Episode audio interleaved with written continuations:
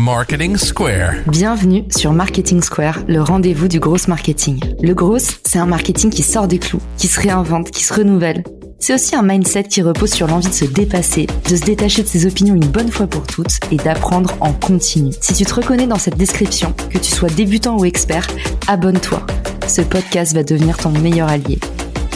Ce podcast est rendu possible par Richmaker, la plateforme que j'ai lancée pour permettre enfin aux marques de monter des partenariats qui fonctionnent. Identifier un partenaire stratégique, faire le plein d'idées de partenariat et surtout performer ensemble et collectivement. Si cette vision vous parle, rendez-vous sur richmaker.com et bon épisode. Bonjour à tous et bienvenue dans ce nouvel épisode de Marketing Square. Je retrouve un des résidents du podcast, Fabien Ferreira. Sa gentillesse n'a d'égal que son talent. Salut Fabien, re-re, bienvenue dans le podcast. Salut Caro, ravi de revenir sur Marketing Square pour parler de TikTok. Aujourd'hui, effectivement, on va parler de TikTok. Et toi, tu as compris pas mal de choses sur TikTok. Dans un premier temps, technique de renard, tu t'es d'abord extrêmement documenté sur la question. Tu as créé un premier compte un peu test où tu as mené des expérimentations. Et au final, tu as craqué pas mal de trucs. Du coup, Fabien, est-ce que tu peux nous raconter un peu ton histoire sur TikTok? J'ai appris à mes dépens que TikTok, c'était pas le réseau de la perfection, mais de la créativité et de l'authenticité. Quand je me suis lancé avec mon premier compte, j'ai commencé en fait à adresser des messages comme si j'étais sur YouTube. Donc, euh, en essayant faussement de comprendre les codes de TikTok, il fallait attirer l'attention beaucoup plus rapidement que sur YouTube, créer une vidéo assez dynamique avec beaucoup de cuts, etc. On en reparlera. Je sais que le contenu que je traitais était beaucoup trop spécialisé par rapport à l'audience qui était sur TikTok.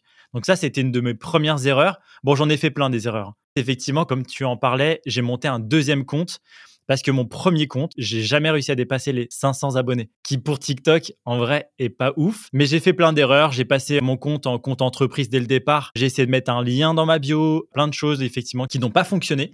Et après, effectivement, j'ai créé un deuxième compte TikTok avec une nouvelle stratégie. Et c'est là où j'ai appris le plus de choses parce que ça a commencé à marcher. Quand tu testes et que ça marche, tu documentes. Et donc, l'objectif, c'est de parler un petit peu de, ce qui a fonctionné et comment vous pouvez vous répliquer le truc.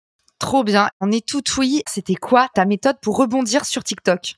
Première chose, déjà, je parlais du lien. Le lien, il n'est pas anodin. C'est que quand on arrive sur TikTok, on veut absolument avoir un super call to action, donc un appel à l'action. On veut le lien dans la bio, on veut alimenter une newsletter, on veut vendre des formations, on veut les envoyer sur Instagram, on veut plein de choses. Le problème, c'est quand on se lance, on n'est personne. Et la première chose qu'il faut, c'est constituer déjà une audience qui nous écoute. Moi, ce que j'ai fait, c'est que je mettais pas de lien dans ma bio. Ce qu'il faut savoir, c'est qu'aujourd'hui, j'ai plus de 40 000 abonnés, j'ai toujours pas de lien. C'est un moment opportun pour mettre ce lien. Il faut pas le mettre dès qu'on peut. Il faut le mettre dès que l'audience a compris votre message et qu'effectivement, elle est assez réceptive pour accepter un lien. La deuxième chose, c'est quand on parle de ce lien-là, quand on fait des vidéos, on fait souvent des appels à l'action à la fin des vidéos.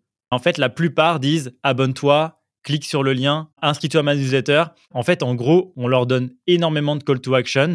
On le sait quand on fait la prospection, etc. et du marketing, on doit s'adresser à des enfants de 6 ans pour les guider étape par étape. J'ai l'impression que sur TikTok, on leur donne trois call to action. Quelqu'un qui nous voit, qui regarde notre vidéo, il sait plus quoi faire en fait. Je suis tout à fait d'accord avec toi. En fait, c'est comme d'habitude, on veut à la fois des leads, de la visibilité et faire des ventes en direct. Ça marche pas comme ça, quoi. Plus tu montes du doigt des directions différentes, plus les gens euh, potentiellement ne passent pas à l'action. Exactement. On veut la totale dès le départ sans avoir produit le moindre effort. Moi, ce que j'ai bien aimé et ce que j'ai testé, j'ai fait des vidéos à la fois qui plaisent à l'algorithme sans call to action. Objectif, booster à fond le watch time. Donc, le fait d'avoir des revisionnages, etc. Pour ça, en fait, j'utilisais la méthode créer des vidéos de type loop où en fait la dernière phrase coïncide avec la première. Pour ça, c'est très simple hein, pour ceux qui nous écoutent. Vous commencez quand vous vous filmez à dire la dernière phrase. Vous écrivez votre texte et à la fin, vous dites la dernière phrase qui correspond à la première. Comme ça, quand vous coupez, il y a une loupe qui est parfaite. Ça, ça plaît à l'algorithme parce qu'effectivement, il y aura un watch time qui sera énorme. Vous faites des vidéos très courtes, vous aurez plus de visibilité, de découvrabilité. Et à côté de ça, une vidéo sur deux, une vidéo sur trois, voire même une vidéo sur cinq.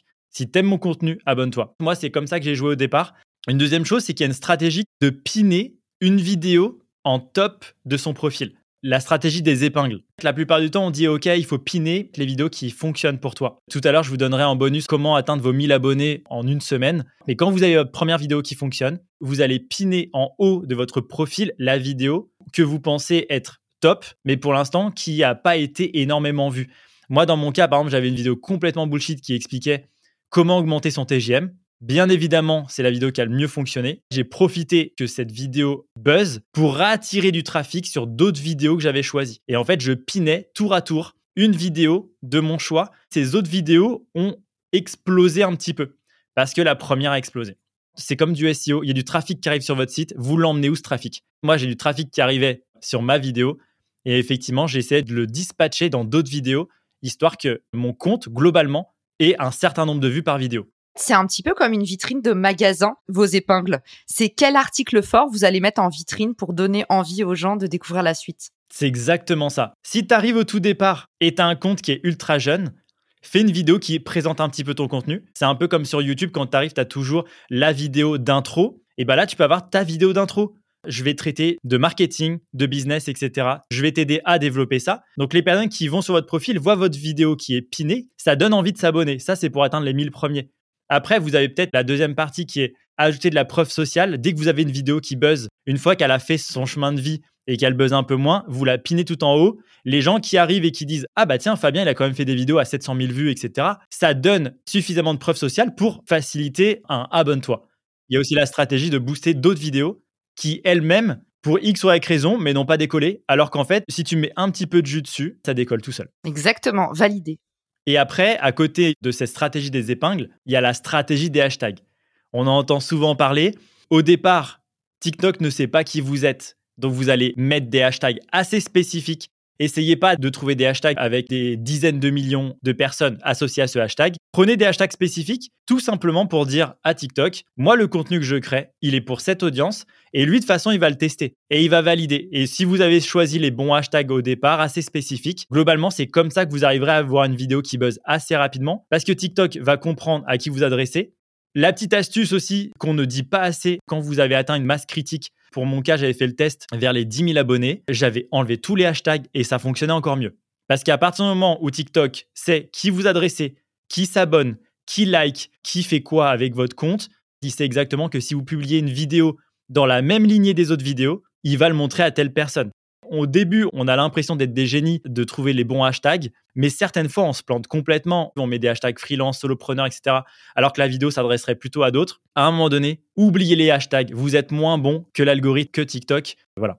Trop bien. Eh ben, je pense qu'il est temps de passer au bonus. Tu nous as préparé un flash info spécial, 1000 abonnés en deux semaines. Tu nous as préparé la feuille de route. Il y a plus qu'à. On t'écoute, Fabien. La parole est à toi.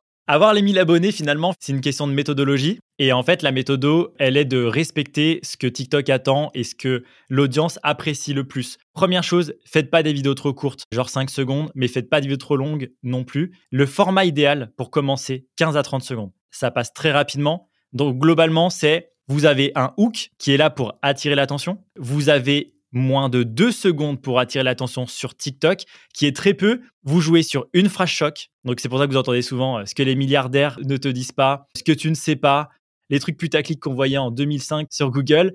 Une phrase choc, mais une attitude. Ça veut dire qu'il y en a beaucoup qui testent. J'arrive devant la caméra, j'étais sur un fauteuil et en fait je me retourne. Peu importe, en tout cas, ce qu'il faut, c'est que vous captiez l'attention en deux secondes. La deuxième étape, c'est rester dynamique. Sur TikTok, c'est vrai qu'on a le swipe facile. Et si on n'est pas dynamique, c'est-à-dire au moins un changement de cadre, un changement de background ou autrement un changement de ton toutes les deux secondes, bah les gens se lassent. Donc en fait, il faut avoir une dynamique assez péchue. Tu donnes ton info, call to action. On n'a pas le temps de s'ennuyer. Sur YouTube, on est plutôt en mode zen. On est là pour 10-15 minutes, donc on prend notre temps. Sur TikTok, il faut être ultra dynamique. En tout cas, pour commencer. Après, une fois que vous avez craqué le côté dynamique, je vous conseille de revenir, et c'est ce que j'essaye de faire en ce moment, à quelque chose de plus authentique. À force de mettre des cuts, à force de scripter ces vidéos et de rester en un format 15 à 30 secondes, vous délivrez jamais la full valeur. En fait, on attend de vous un vrai conseil et vous donner qu'une définition de ce conseil. Là, moi, j'essaye de rentrer en mode cosy. On va passer un petit moment ensemble parce qu'aujourd'hui aussi,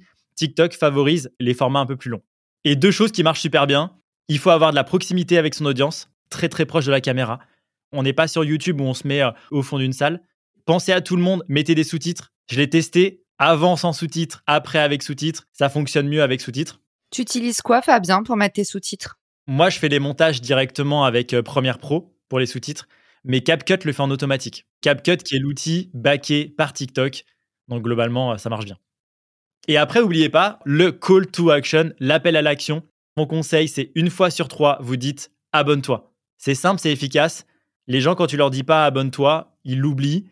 45% de plus d'abonnés quand tu dis abonne-toi. Le faites pas souvent parce que sinon on a l'impression que vous êtes vendeur de tapis. Mais effectivement, une fois sur trois, c'est propre. Et là, vous allez atteindre vos 1000 abonnés facilement. Est-ce que c'est mieux de le dire, de l'écrire ou les deux? Moi, je fais la totale. Je le dis, je l'écris et je mets un petit halo derrière le bouton abonne-toi qui fait que le bouton ressort et que les gens comprennent qu'il faut cliquer. Waouh, t'as changé Fabien, t'es devenu directeur artistique. eh ben, merci Fabien d'avoir partagé tout ça avec nous. Du coup, je mettrai dans les ressources de l'épisode ton compte TikTok pour aller regarder ce que tu fais. Obligation de se connecter avec toi et d'envoyer de l'amour pour te remercier de tout ce que tu nous as partagé aujourd'hui. Et on peut aussi te joindre sur LinkedIn, j'imagine, si on a des questions plus spécifiques et on fera un post pour répondre à vos questions. Clairement. Je suis un peu partout. Trop bien. Merci Fabien et on te dit à très vite pour un nouvel épisode de Marketing Square. Ciao Si cet épisode te plaît, tu peux le partager en me taguant ou lui laisser 5 étoiles sur Apple Podcast. Marketing Square.